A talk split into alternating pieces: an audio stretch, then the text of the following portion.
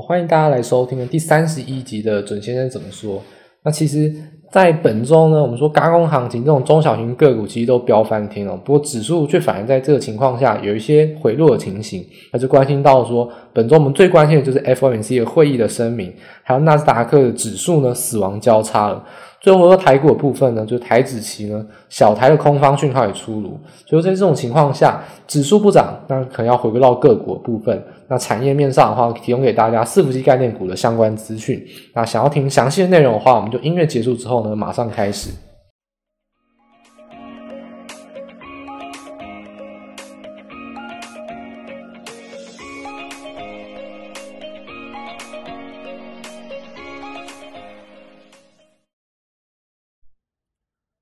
好，那本周呢，准先生怎么说的标题呢？下在说任凭市场自由，那会是尖牙股的梦魇。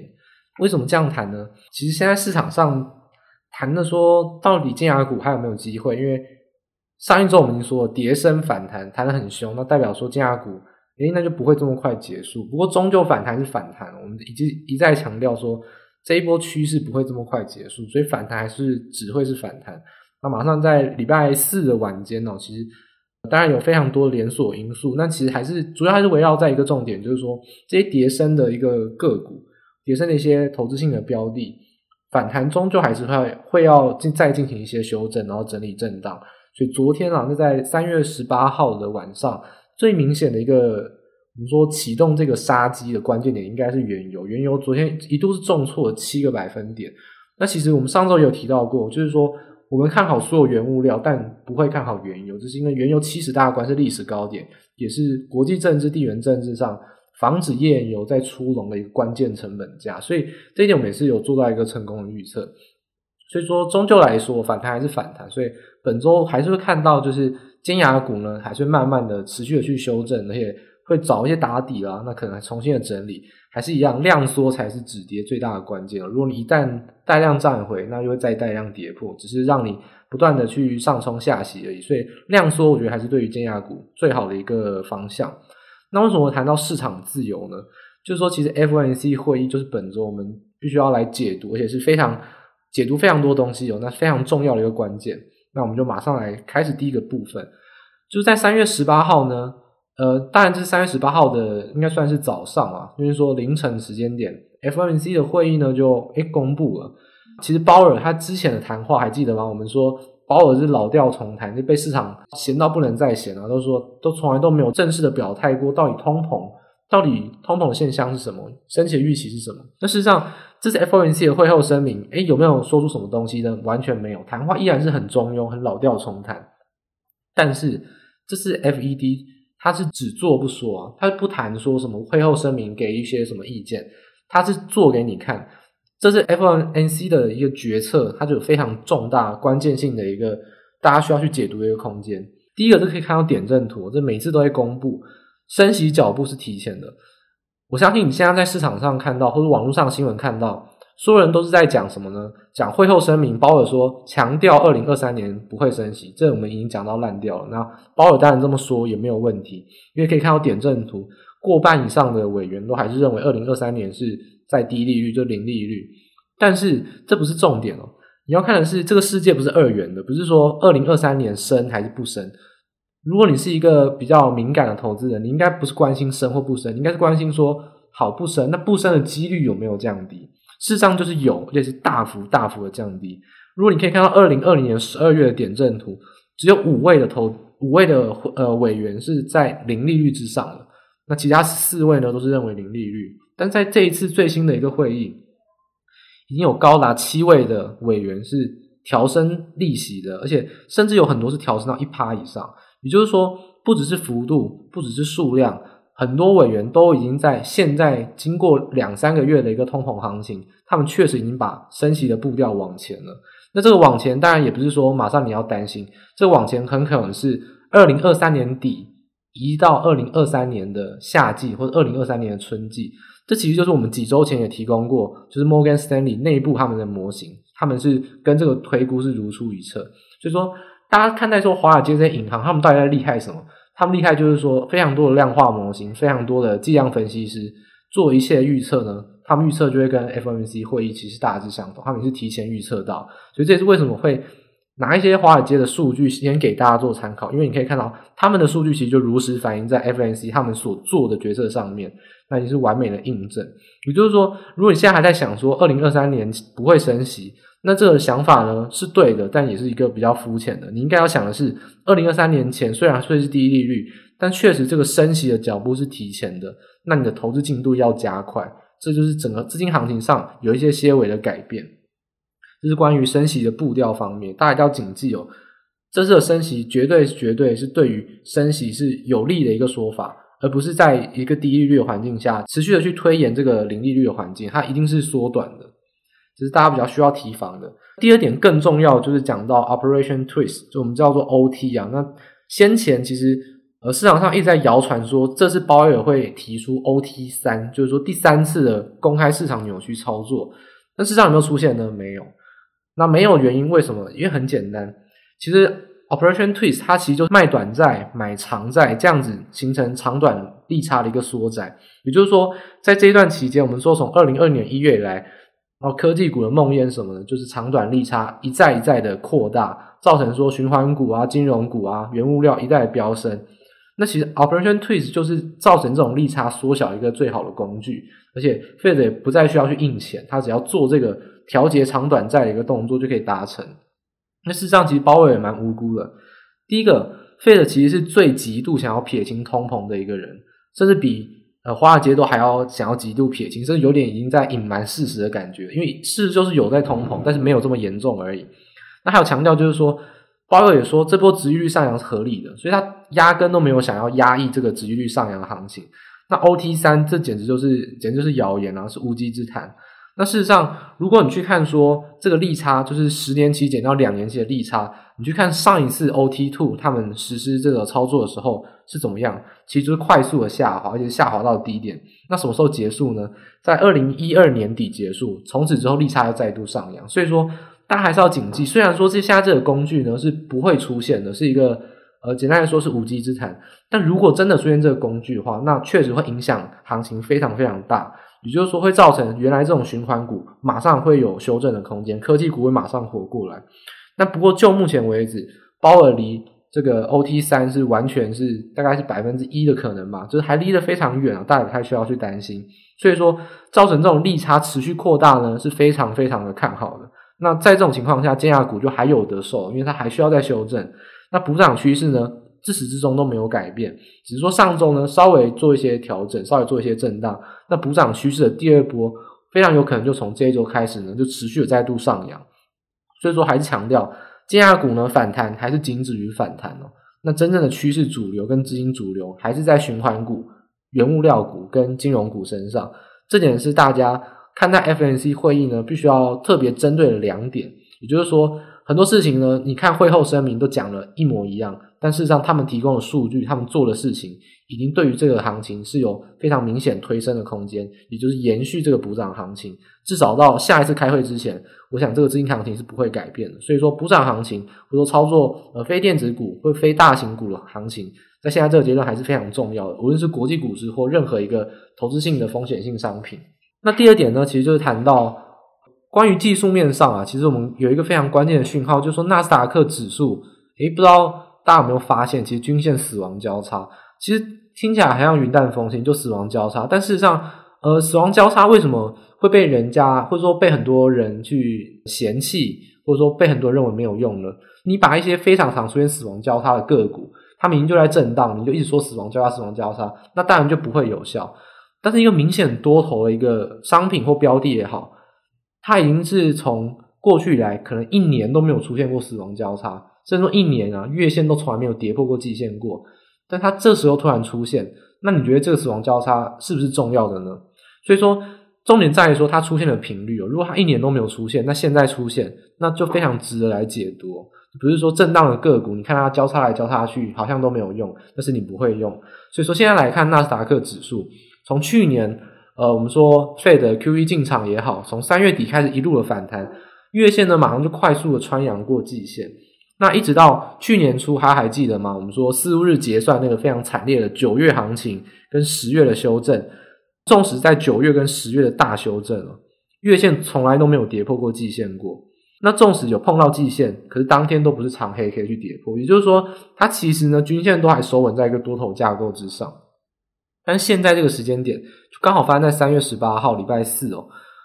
昨天三月十八号礼拜四，美股收盘之后，纳斯达克指数呢月线已经正式的跌破季线，就是标准的死亡交叉。而且这个死亡交叉的日 K 是什么呢？是一根带量的长黑 K，所以这是完完全全标标准准的死亡交叉。你说，如果月线刚好跌破季线，有没有可能在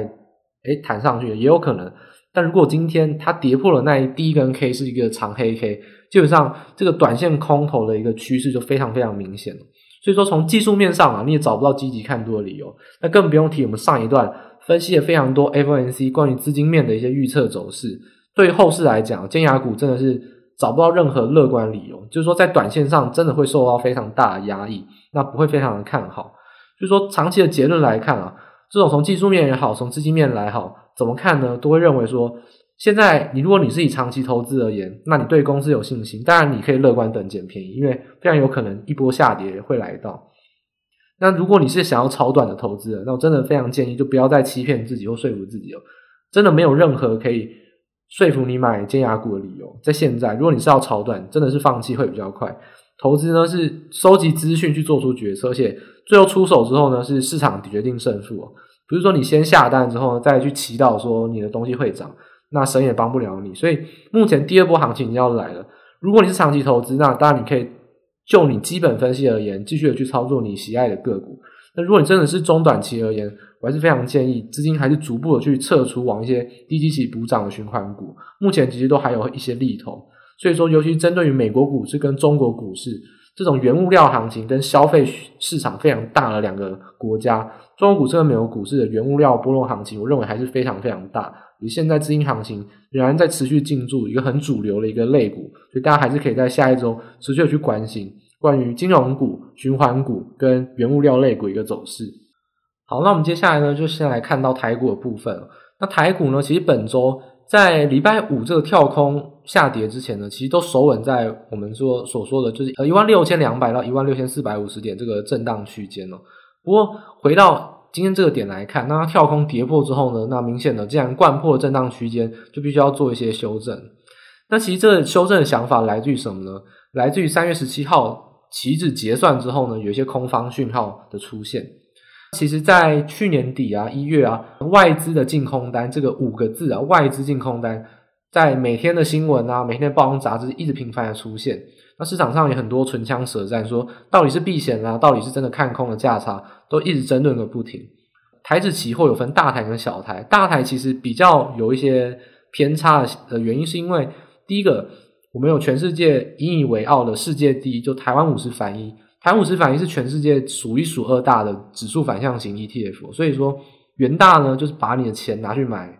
台指期空单，他什么事都没有做，他就是买空单。大台永远都有非常非常多，大概两万多口的投信空单部位，所以这个是永远不会变的。那再加上外资有可能需要避险，因为你涨到一万六千点，就外资看空也有可能是避险部位，不一定是纯粹的价差。那自营商看起来多单很多，那是因为。如果没有人接多单的话，那散户你要接吗？那当然是自营商来接，所以自营商的多单也是因应着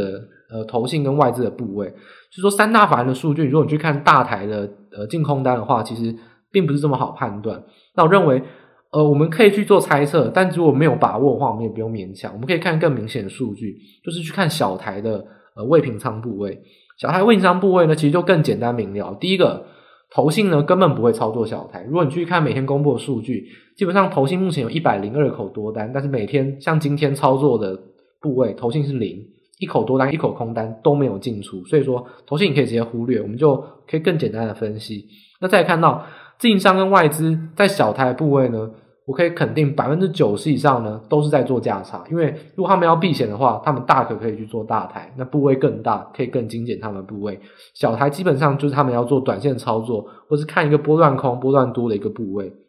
那再加上小台还有非常多的谁呢？还有很多散户、蚂蚁雄兵也在里面。所以说，自营商、外资跟散户这三个人就构成小台的一个我们说这个零和游戏啊。那这三个人就在里面玩了。那谁赢谁输呢？诶，就是看谁厉害。所以可以很明显的看到，三月十七号结算日之后呢，如果去看小台的未平仓部位，外资呢是急速的翻空。那在今天呢，外资呢是有负八千多口的一个空单，而且今天的就是说未平仓部已经破了一万口了，小台已经一万口，那大台是接近快要三万口。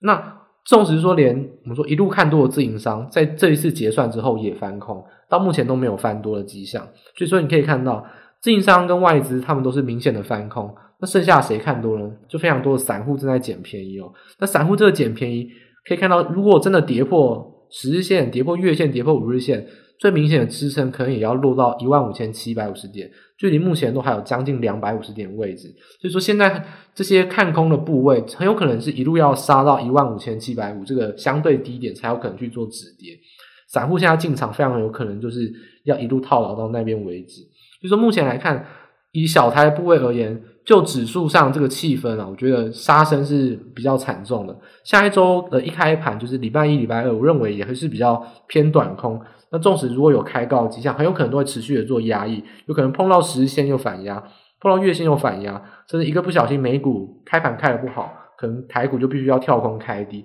就一路的去往这个低点去做测试。所以说，从指数上来看，下一周的行情。这是比较对于空方有利的，那对于多方可能是比较需要小心谨慎。就是从指数还有台指期去做一个呃总体而言的一个分析。不过呢，纵使啊我们说指数上去做压抑，但别忘了台股的指数呢就是电子权值股的形状。那我们有三大权值股：台积电、联发科跟红海。诶，只要这三个跌，台湾的指数大部分就跌啊。那事实上中小型个股会走自己的路啊。因为如果你自己去看的话，那本周呢？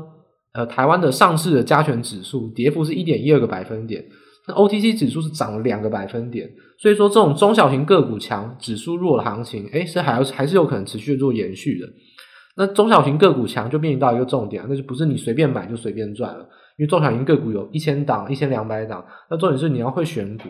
所以说在题材上，这种转进到中小型个股的资金的浪潮，你就要把握的非常精准。主流资金在谁那边呢？我认为。先前呃，在本周呢比较强势，例如说太阳能，例如说面板，当然你还是可以去持续的做关心。但我认为有一个比较新兴的一个族群正在马上起步，准备要发动，那就是伺服器概念股。因为其实伺服器概念股呢，许先生针对伺服器概念股，其实从二零二零年第三季开始就一直在等，非常看好这个伺服器概念股会有投资的需求的一个成长。但是明显的，美国疫情就是比我们想象中的还要非常的惨烈，所以说他们就是没办法去盖资料中心。那直到现在，美国疫情已经明显的趋缓了，那 Google 就率先发难了。那在前天的时候发新闻，他明显的说要抛出投资计划，要投入七十亿美元，在二零二一年要拓展办公空间跟资料中心。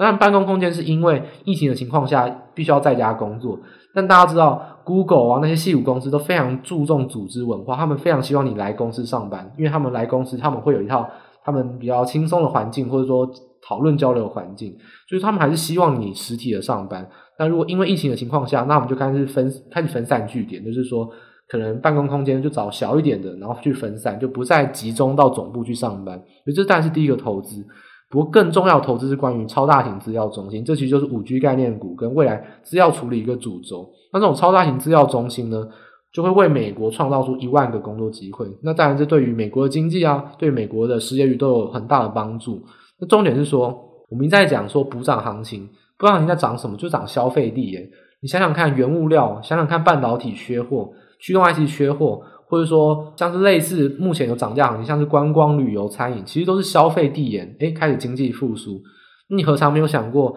在二零二零年，企业的投资也是非常递延的。如果需求是没有消失，只是递延的话，那二零二一年就会是企业投资一个很好的机会。那目前企业投资最大的一个项目，大家最需要关注的，我认为就是五 G 的基础建设，包含资料中心啊、伺服器啊，又或者说是一些小基地台、蜂巢式基地台，都会是目前二零二一年这个企业投资项目。关于电子股，诶，会是一个绿洲，它会是一个电子股正在跌，但是它反而会是一个抗跌补涨的好机会。那相关行情就很值得去注意，而且必须要很认真的谈，就是说关于伺服器啊或资料中心，其实台湾的受惠程度是非常非常高，因为台湾从伺服器代工到 PCB 铜箔基板，就是高频高速板，甚至到连接线材，甚至还有记忆体，其实非常多的关键零组件，台湾都是受惠的。所以说，这种产业链情况下，有非常多的标的你可以去做选择。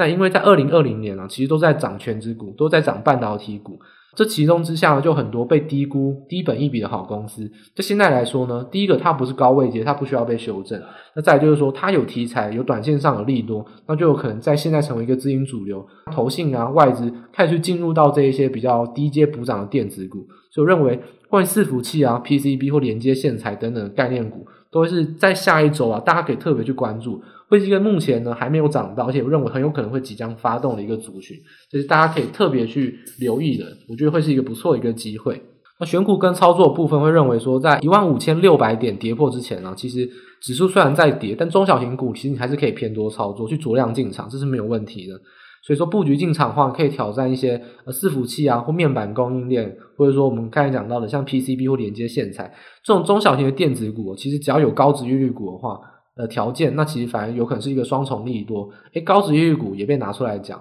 那讲到一些产业利多也被拿出来讲。短线上的资金呢，就会比较集中在这些个股身上。所以对中小型的电子股呢，其实下一周还是比较看好的。那大家可以针对这方面去多做琢磨。这是以上呃本周的一个分析。